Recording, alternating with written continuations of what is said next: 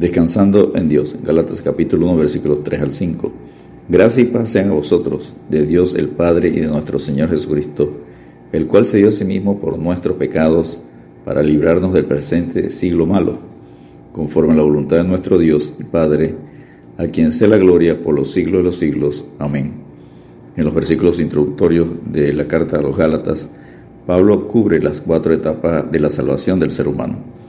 La primera es el decreto soberano de Dios para salvarle. La segunda fue la muerte de Cristo por los pecados del hombre. La tercera, el nombramiento de apóstoles para dar testimonio vivo de esa provisión divina.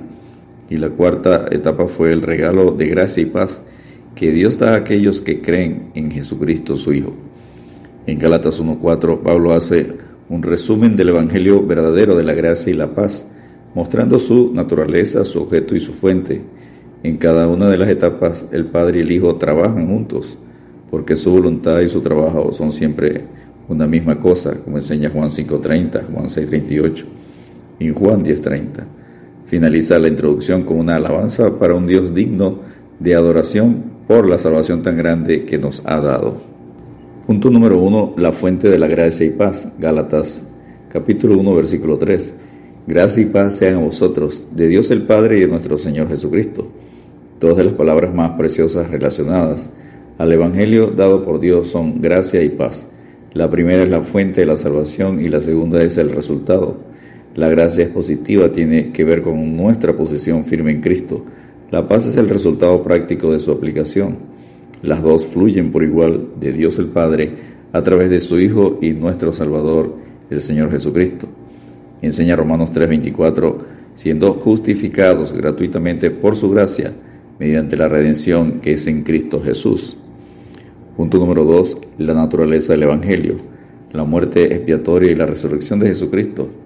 En Gálatas 1, 4, versículo 4, parte A. El cual se dio a sí mismo por nuestros pecados. El corazón del Evangelio es el sacrificio voluntario de Cristo que hizo de sí mismo por nuestros pecados. La salvación no se gana con esfuerzos individuales para eliminar el pecado, sino mediante la confianza personal en la promesa de Dios de perdonar el pecado por medio de la obra redentora de Jesucristo.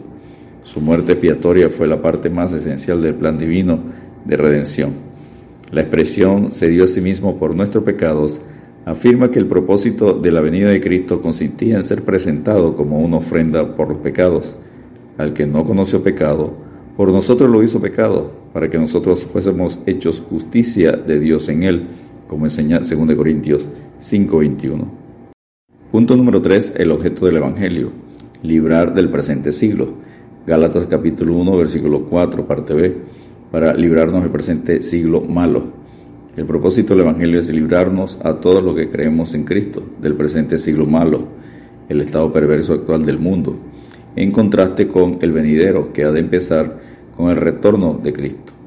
La muerte de Jesús fue una operación de rescate, el único medio posible para salvar a los hombres del mundo condenado y de la muerte eterna dándoles vida eterna.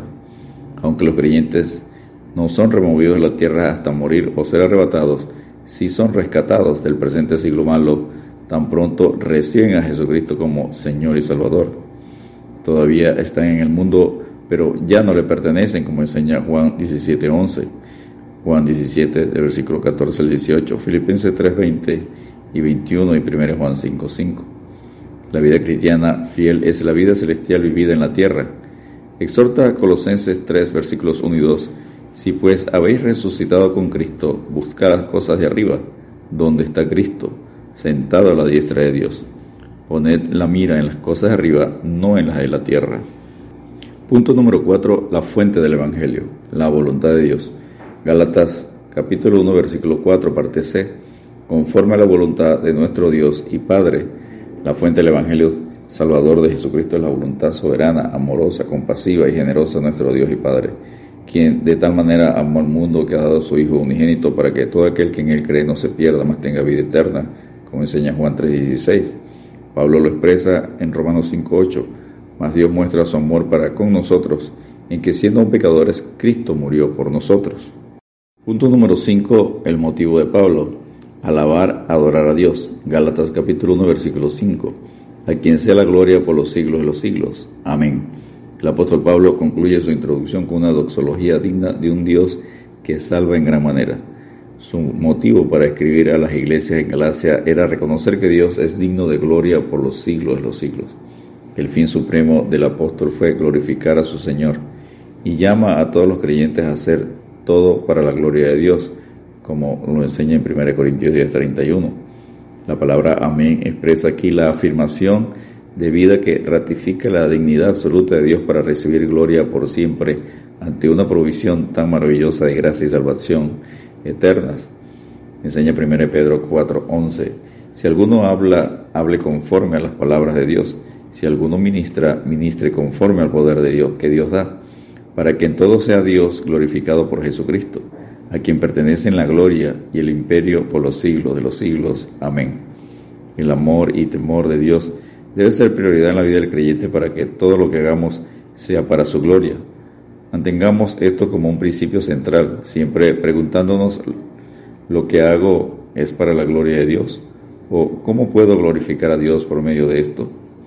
Descansemos en Dios alabando con el Salmo 72, verso 19. Bendito su nombre glorioso para siempre, y toda la tierra se llena de su gloria. Amén y amén. Dios te bendiga y te guarde.